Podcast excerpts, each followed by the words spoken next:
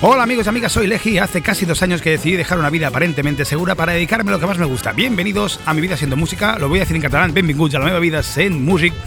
Eh, porque estoy en Mataró, mi pueblo. Eh, un podcast diario, bla, bla, bla, bla, bla. Conversaciones con David Calvo. Hoy estamos hablando de la experiencia de un manager con una banda de cierto éxito. David, ¿qué tal? ¿Cómo estás? Bien, tío, muy bien. Oye, nos quedamos ayer hablando del el merchant, que, vos- que tú crees que el merchant es algo eh, con, lo, con lo- con que recuperas y yo creo, yo creo lo contrario. Cuéntame tu experiencia con el merchant. A ver, es que tienes razón tú. Lo que pasa es que esto es como, cuando, como el fútbol, ¿no? Cuando ponen la venta de un jugador en el balance de una temporada y la compra de otro en el, en el balance de la siguiente. Que cuadran los números, pero la realidad no es que cuadre. Es que eso es una visión muy, muy de empresario, el ver una, además yo lo, yo lo he sido también, de, de ver las cosas en forma global a final de año, ¿no? Porque sí que es verdad que con la música no puedes intentar tener un, un retorno inmediato, que es lo que quieren la mayoría de salas. ¿Sabes? Hay que tener como un retorno más a, a largo plazo. Pero cuéntame tu experiencia con el merchant, qué es lo que vendéis y, y- y por qué tú crees que funciona y, y te funciona, vamos. A ver, nosotros vendemos camisetas, Porque eso es una C-. CDs y para de contar. Nos gustaría tener mucho más merchant para vender. De hecho, la peña lo pide, que si tazas, que si bolsas, que si gorras, que si todo- todas, todas las cosas. De hecho, es un error, tío, porque si analizamos la pasta que se puede dejar una persona, la persona que es un seguidor tuyo, un seguidor cualificado, como lo que escuchan tus posts, ¿no? Sabes que tienes X personas que te escuchan siempre. Sí, pero, pero cuidado, porque los podcasts sí que es verdad que lo, lo escucha mucha gente, pero cuando yo pido un feedback de la gente que lo estés escuchando, amigos y amigas, os quiero meter el toque ahora, no recibo feedback. Nadie contesta, nadie me dice nada, no me dice nada. Hijos de puta. Con cariño, ¿eh? Entonces, al final, eh, al final la gente muchas veces lo que hace es escucharlo, lo escucha una vez, tal, y bueno, ya está. Entonces, pero no es- cuando le pides algo, igual es más complicado que reaccionen. Tienen que ir al directo, tienen que verte en directo, se tienen que quedar flipados, y en ese directo en caliente es cuando te lo compran, porque no sé si os compran mucho también en la web, no lo sé, ¿eh? No, no, que va, que va. Nosotros solo vendemos en directo. Ahí está. De hecho, en- una de las estrategias que adoptamos Víctor y yo fue de no vender nada, no vender nada por web. Porque al final lo que hace esta gente es música, lo que hace Flanagan es música. Y queremos vender el producto, o sea, los CDs, las camisetas, lo que sea, en los directos. Y lo que te comentaba era eso, que a una persona que te compra una camiseta, yo te, lo digo con conocimiento de causa porque he estado detrás del tablero ahí vendiendo camisetas. ¿Sabes que le podías vender la camiseta, el pin, la chapa, el, llavero, la taza, todo, a la misma persona? Pero aquí está la gran mierda. Para tener buen precio para camisetas tienes que hacer 200, 400, 500. Entonces, lo que decía al principio, ¿funciona el merchant? A corto plazo parece que sí. Vendes 20, cobras 200 euros, una camiseta te cuesta 3, 4 pavos, venga, pues te quedan 6 por 20, pues mira, te paga la, la gasolina o la comida. Pero ¿qué pasa? Que luego tienes las 380 muertas de risa en casa, que te han costado pues tus mil y pico pavos. Entonces, bueno, el bolo en sí sale cubierto, pero hay un, hay un residual negativo allí que es la compra de camisetas. Claro, para eso hay opciones. Por ejemplo, yo tengo camisetas eh, en la web, que las vendo en la web, pero yo las tengo pactadas con una empresa que cuando me piden alguna, yo se las pido a ella, me salen algo más cara, tengo, algo- tengo menos beneficio y al final yo lo veo como, al final como un plus que le das a- al fan, pero que, pero que vamos, no he vendido ni una, ¿eh?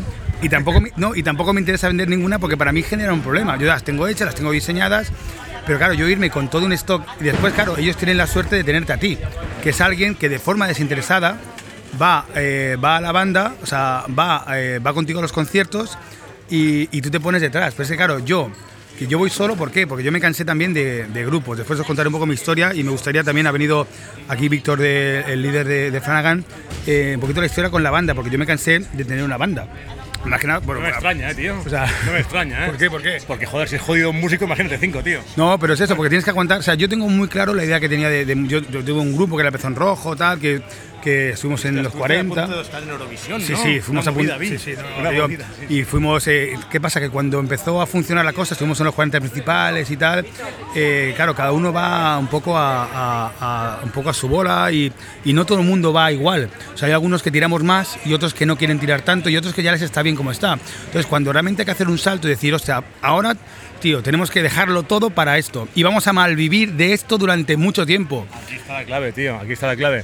Curros, parejas, hijos. Bueno, parejas ya no ni me meto ya. Bueno, y luego, y luego el hecho de que para tirarte al vacío no es cuestión de pelotas, es cuestión de, de cómo eres tú. No, hay que tener pelotas. Pero bueno, aparte, la capacidad de decir, voy a vivir con mucho menos, voy a vivir mucho más, mucho peor, mucho peor, Y, pero voy a hacer lo que yo hago, yo hago lo que me gusta, con mucho menos. Mira, el otro día en el concierto Mataró eh, se me jodió el micro que llevo un micro inalámbrico, o sea, llevo un diadema, que para mí es el 50% del show, porque yo me muevo mucho y tal. Se me jodió antes de empezar el bolo. Tuve que ir corriendo al Visa y me tuve que gastar 400 pavas en eso. 400 De la Visa, que voy a tener que pagar en cuánto tiempo, y ya a mí ya se me ha jodido este bolo y los siguientes 5. ¿Sabes? Claro. No, pero me refiero a que no solo es tener cojones, es tener, es la, la forma que tengas tú de ser, cómo te han educado, qué valores tengas, porque si eres conservador no vas a poder hacer esto, porque es, si eres un loco, sí, pero es que no es cuestión de ser loco, no es me voy a vivir debajo de un puente, hay que trabajar mucho para tener un feedback de mierda.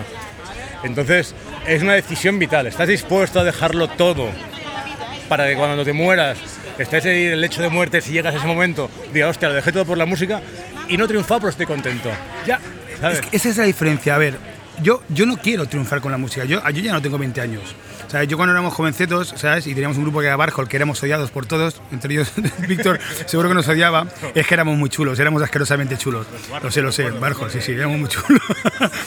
pero bueno, pero es lo que viene, pero bueno, era, era también una actitud, y no- nos gustaba eso. Oye, en el siguiente podcast nos vamos a cambiar de sitio, ¿eh? Porque tenemos aquí, se nos ha puesto un grupo de, de marujillas detrás, que hacen más ruido que otras cosas. Ahora después nos cambiaremos a otro sitio, vamos a buscar un sitio más tranquilo.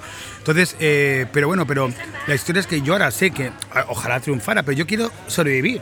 Si es que yo quiero ir... Esto es el éxito, tío. Claro. El éxito es sobrevivir. Es como ser mileurista hoy en día. Sí, es eso, ¿no? Entonces, pero claro, te das cuenta que el mercado, o sea, y ahora también después hablaremos, es que tenemos muchas cosas de que hablar, de, de, de, de cómo mover una... O sea, claro, yo tengo que pagar por muchos sitios por tocar. ¿Sabes? Tengo que pagar. Entonces, al final eso no sale a cuenta, ¿no? Pero bueno, volviendo al tema de Merchant, que es el, el tema de. O sea, el, el podcast de, de- de hoy. eh, pero tú sigues vendiendo Merchant en los directos. O sea, ¿creéis que.? eh, pero claro, por ejemplo, las camisetas es que yo creo que es totalmente eh, deficitario. A ver, la, la camiseta es un, te queda ahí, te queda en una caja y no te molesta. Pero tienes, pero claro, tienes que tener alguien que te la venda, tienes que tener.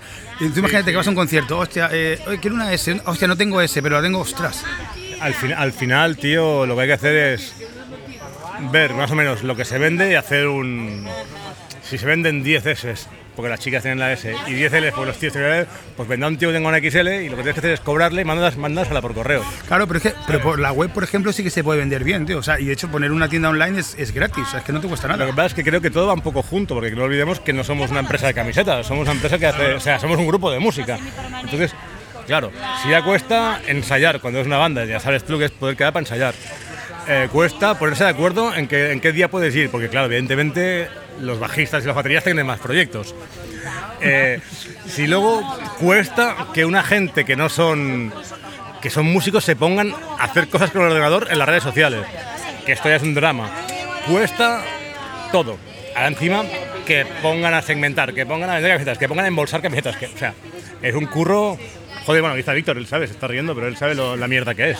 Sabe la mierda que es y los cabreos que, que hemos pillado él y yo, porque, porque ellos o vosotros solo pensáis muchas veces en No, pero ya, pero ya eso ya es muy complicado. Pero bueno, los suertes que te tienen a ti, ¿no? como, como manager y un poco como, como figura que hace todo eso, que eso ya, que es lo que antes hacía un manager, ¿no? Que se peleaba y que hacía todo ese tipo de cosas. Bueno, ese tipo de cosas no porque no existían, ¿no? Pero, y, y en directo, claro, van, tú te llevas tu, tu lugar para Merchant, te pones tú, Sí, claro, estoy yo. Porque en el concierto de Mataró, por ejemplo, que estuvo súper guapo, pero yo no me puse, volaron, estaba la paradita ahí, volaron camisetas, volaron CDs y que yo, yo estaba... robaron, robaron, Bueno, cogieron prestadas, sí. robaron o lo cogieron, Sí, pre- o sea, sí, sí, cogieron, cogieron. eso es una cosa, tío, que de verdad, que, que poca, qué poca falta de respeto que hay por eso, tío. Sí, sí, pero bueno, encima mataron, coño, es que, tío, conoce todo el mundo, ¿cómo pueden, cómo alguien se puede llevar algo? bueno, me imagino que era, que era la gracia, ¿no? Camiseta, vale, adiós.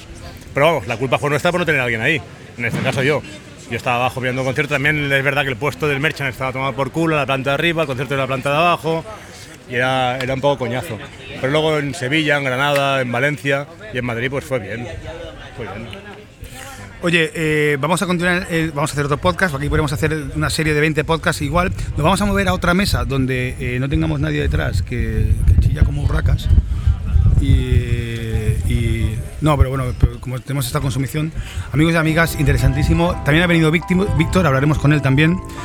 Si queréis saber quién es Víctor, hay un vídeo mío del último concierto de Mataró donde mete un, un agudo súper alto que yo nunca llegaré a eso, a no ser que me corten la polla. Amigos y amigas, sed felices, sed consecuentes. Adiós.